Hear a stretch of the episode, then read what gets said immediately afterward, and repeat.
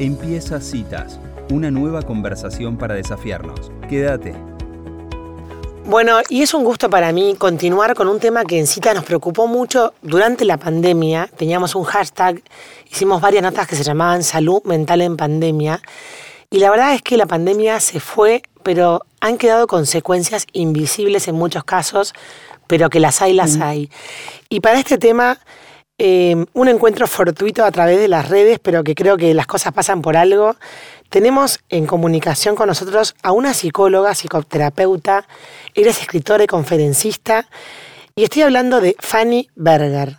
Déjame decir, Fanny, antes de darte la palabra, que también tenés una columna en la radio Sarandí, en Uruguay, hace 14 años llamada Viviendo con Otros. Bienvenida, Fanny, a Citas. Soy Elisa Peirano y es un gusto para mí presentarte en el programa. ¿Cómo el gusto es mío. Muy bien, el gusto es mío y bueno, es un placer este, hablar justamente de la salud mental. Mira lo que digo, porque era un tema que no se hablaba. Estaba pensando, mientras hablabas tú, de que habían temas tabúes, como por ejemplo hace 30, 40 años, hablar sobre sexo. Los padres no hablaban. Luego, sobre los secretos este, familiares, ¿no? Y hace unos años empezó a hablar, mira, de salud bucal. Entonces, me parece que llegó la hora de hablar de justamente salud mental. Ahora, ¿qué es mental? La mente, porque uno dice salud bucal, bueno, no tener caries, tú te imaginas la boca con los dientes o las encías. Cuando hablamos de salud mental, es algo que no es concreto, es más bien abstracto. Entonces, la salud mental tiene que ver con los pensamientos, con las emociones, con reconocerlas, gestionar, gestionar también pensamientos, que influyen, por supuesto, que en la salud física y también en nuestras conductas. Entonces, es nombre a todo lo que nos pasa ya hace años. Me encanta esta, este principio de definición, eh, Fanny, porque hay mucho miedo relacionado con este tema, porque justamente son como enfermedades que al no, al no verse y al no hablar de, estas, de estos temas, generan mucho miedo a la incertidumbre y además mucha, mm, mucho prejuicio, ¿no? Entonces, el miedo hace que, la, que, la, gente no se anime a contar o, a ver. Incluso las familias mismas no saben en qué momento estamos exagerando si hablamos de alguien que no tiene salud mental, porque además le tenemos miedo a la palabra, ¿no? Entonces, claro, y aparte, está bueno esto que decide definirlo claro, aparte, eh, salud mental tiene una, una vasta, eh, un vasto campo en la prevención, porque lo que, por ejemplo, un niño que se aísla, que no da trabajo, la típica, entonces las maestras dicen que bueno, la madre también, porque no tiene amiguitos, pero no se queja que está aburrido, tan obediente, eso puede ser una luz amarilla intermitente, como las que hay en la calle cuando te dicen cuidado, que puede desarrollar algo, puede estar sufriendo. Entonces, hoy no es esto un problema, pero puede llegar a serlo. ¿Me explico? salud mental no es solo eh, la persona que eh, lo llevan a internar porque está muy deprimido, porque rompe algo en la vía pública, es agresivo, porque tiene miedo si no puede dormir. Salud mental es un concepto mucho más amplio, es estar atento a diferentes este, señales que nos dan las personas y que podemos prevenir con una intervención temprana. No hay que esperar a llegar a, eh, ser un psiquiátrico, llegar a una internación o tener problemas este, que todo el mundo se entere. Salud mental es prevención también de futuros problemas. Está buenísimo, Fanny, esto que decís, porque también estoy pensando en el bienestar, ¿no? O sea, no solamente no estar enfermo, sino estar, digamos, eh, robusto mentalmente también es una condición de la salud. Y, me gusta este, esta manera de hablar de este tema porque, porque sin entrar en, los extremos, que creo que, no es el, fin de esta columna, me gustaría hablar como de esos grises en los cuales las, las familias nos movemos para que nos des alguna, mm, esto que dijiste recién, por ejemplo, ¿no? Un niño que se aísla, pero que no da trabajo, que hace todo lo que tiene que hacer y por ahí no llama la atención, y sin embargo vos dijiste la palabra que está sufriendo por dentro, ¿no? Entonces, definamos ahí eh, eh, qué quiere decir que esté sufriendo que no lo pueda expresar, cómo nos damos cuenta o cuáles son los indicadores de que alguien está sufriendo. Por ejemplo, un niño tímido que no tiene amiguitos y que te enterás porque la maestra te dice o porque el nene cuenta que no se anima a levantar la mano, a jugar en la plaza con amigos, a invitarlos, sufre porque somos seres gregarios. No es que tenga que tener eh, un millón de amigos como Roberto Carlos, pero es un niño que si se aísla de tal forma es que algo le está impidiendo el vínculo eh, con otros, porque como dije recién, somos seres eh, sociales que necesitamos al otro. Entonces, no molesta, pero tenemos que a ver, el niño tiene que entender que el papá y la mamá se ocupan, hay que pedir ayuda. a veces, muchas veces la timidez tiene que ver con miedos eh, y el niño se aísla. Entonces, no esperar eh, que pasen problemas. El aislamiento es el más, o el niño tímido, son esos temas donde, como no molesta, entre, entre comillas, no, no consultamos. En cambio, el niño agresivo o el niño em, desafiante, negativista, que, desobediente, se consulta más porque molesta en la escuela, en el colegio y en la casa.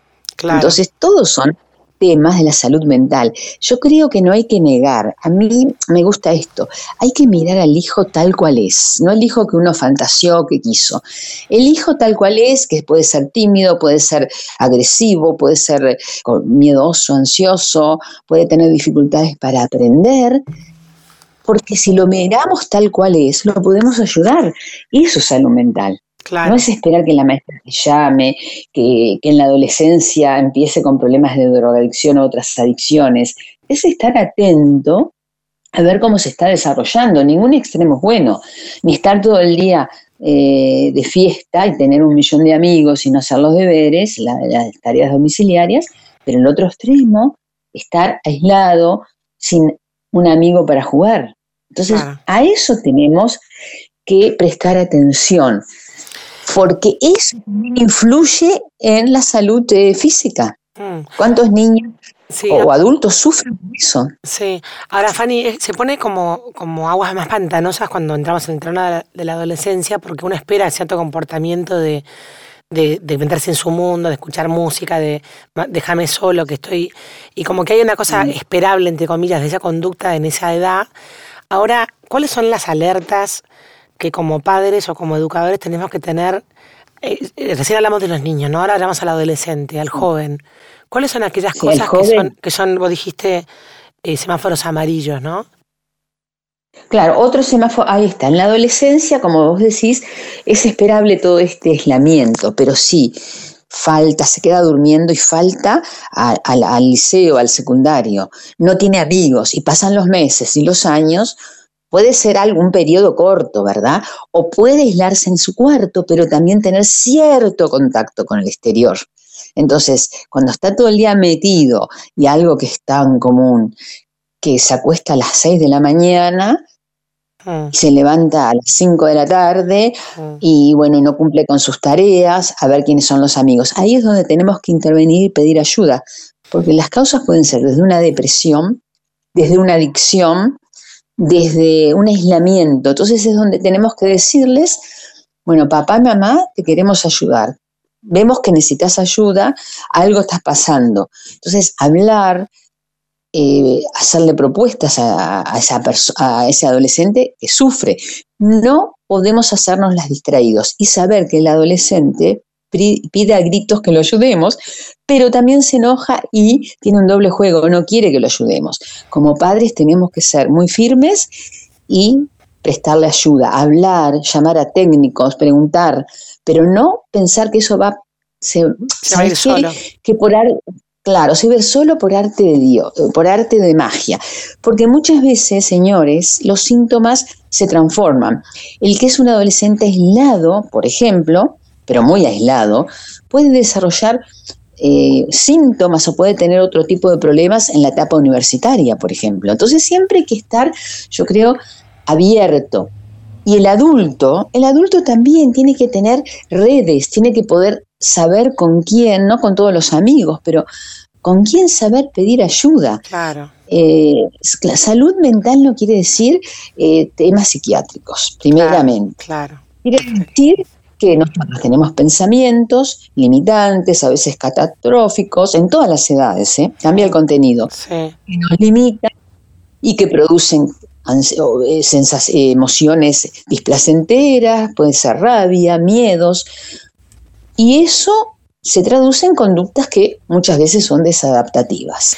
Fanny, una, pregunta muy frecuente que se escucha es, ¿se puede ayudar a alguien que no, que no pide ayuda? O sea, vos, recién dijiste algo interesante que dijiste, nos está pidiendo a gritos que le ayudemos, aunque cuando uno le ofrece la ayuda nos saca gritos, digamos. Eso es en la adolescencia. Claro, pero quiere decir, ¿se puede ayudar a un adolescente que no, no levantó la mano a pedir ayuda? O sea, ¿podemos interpretar que su pedido de ayuda es silencioso? Sí, yo sabes lo que opino, porque esto es, eh, es, un concepto que a lo largo de 42 años de profesión sí, me recibí en diciembre del 80, en el siglo pasado, 1980, me cuestiono.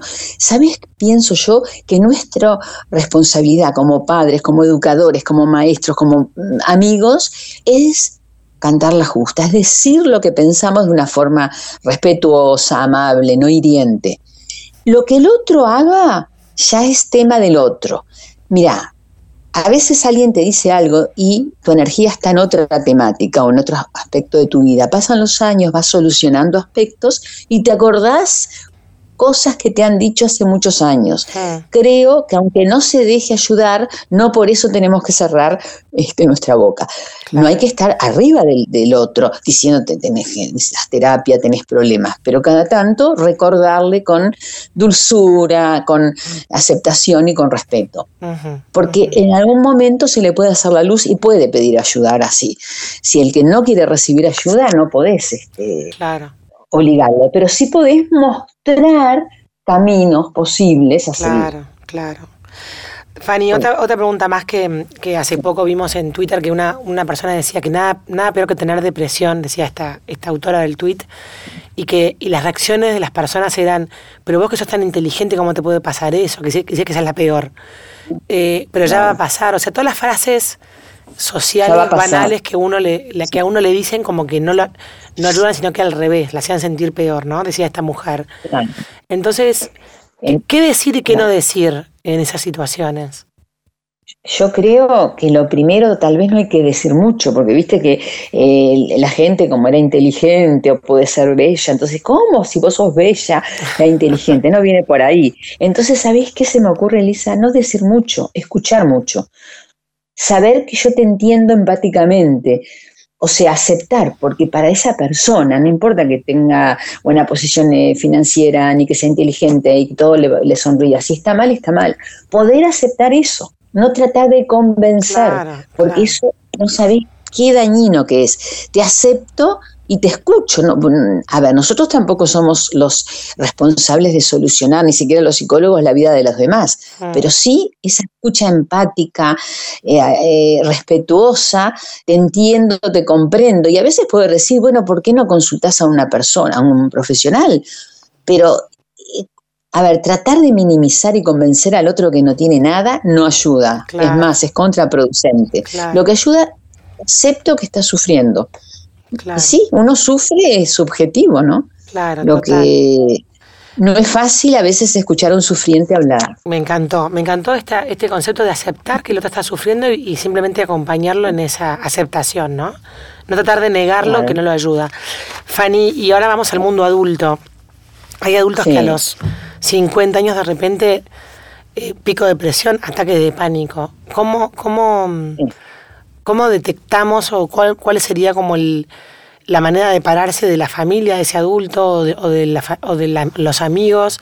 ¿Qué, ¿Qué, se hace en esos casos? Además de decirle que vaya a buscar ayuda médica, ¿no? Y bueno, Claro, sí, médica, psicológica, depende el grado de depresión y el grado de ansiedad. Viste que a veces yo soy la primera en derivar a, a psiquiatras y pongo como condición, mira, si tú no te vas a un médico, que puede ser un psiquiatra por lo general, ¿no? Es imposible ayudarte. Ah. Bueno, de nuevo, poder aceptarlo, escucharlo y decirle, mira, de esto no se sale solo. Ah porque siempre tenemos este, vicisitudes y desafíos, también el adulto a los 50 años, a los 60. Entonces hay algunos adultos que eh, se victimizan, yo lo veo mucho y no quieren, quieren estar en ese rol. Entonces nosotros también decirle, bueno, te noto que desde que pasó tal hecho, a partir de ahí te noto ansioso, te noto triste, te noto... ¿Sabés lo que ayuda mucho? Describir los cambios ¿Por qué no pedís ayuda? Porque a veces este, los amigos queremos ayudar y no, no sabemos, porque tampoco tenemos que saber. Para mí algo que es para todas las edades, mira, tanto niños, adolescentes, adultos jóvenes, adultos este, mayores. Cuando hay un cambio importante en la forma de alimentarse, de dormir, eh, en la vida social, un cambio abrupto, hay que pedir ayuda, porque algo está pasando. Claro, claro, eso es un buen, un, buen indicador. Claro. Siempre fue una persona alegre y ahora no quiere salir y tiene mala cara. Siempre durmió bien y ahora no concilia el sueño. Bueno, algo le está pasando, es una alarma. Mm. Y las alarmas no asustarse, porque eh, mucha gente, vos sabés que se fortalece en estas crisis. Claro, claro. Por eso hay que charlar de salud mental, hay que saber que la salud mental no tiene que dar vergüenza. Como uno habla de tantos temas, hay que hablar, hay que pedir ayuda y, no estigmatizar. Claro, no, y además. psicólogo, psiquiatra, es como un estigma. No, y sabes que voy a retomar una nota, un comentario de otra nota que hicimos que es una alarma no es un destino, un, una crisis, como dijiste vos, una crisis te puede fortalecer y no es un destino, no quiere decir de que vas a estar ahí para siempre, sino que es un momento, ¿no? Es un momento, un periodo que puede ser corto, pero también depende pasarle la responsabilidad. Es una crisis que vino de afuera. Muchas crisis son, eh, bueno, me dejó, me echaron del trabajo, mis únicos dos hijos se fueron del país, ah. pero están vos, cómo te parás, cómo reaccionás, cómo te desafías frente a lo que te tocó. Claro, claro. Por eso también por más que sea externa, porque muchas veces son externas, no por eso echarle la culpa al mundo. Bueno, esto es lo que me tocó, bueno, a ver qué hago yo. Perfecto. Y tengo mucho para hacer, mucho para hacer. Hay mucho para hacer. Fanny, la dejamos acá, ¿te parece? Que, se nos va el tiempo, pero, pero quedamos en contacto ¿eh? para, para futuras conversaciones. Me encanta. Bueno, fue un placer y estamos en contacto, claro que sí. Bueno, un saludo. Muchas gracias por la entrevista. Abrazo desde el otro lado de la orilla del río de la Plata. un saludo inmenso, adiós. Chao, chao, chao, chao.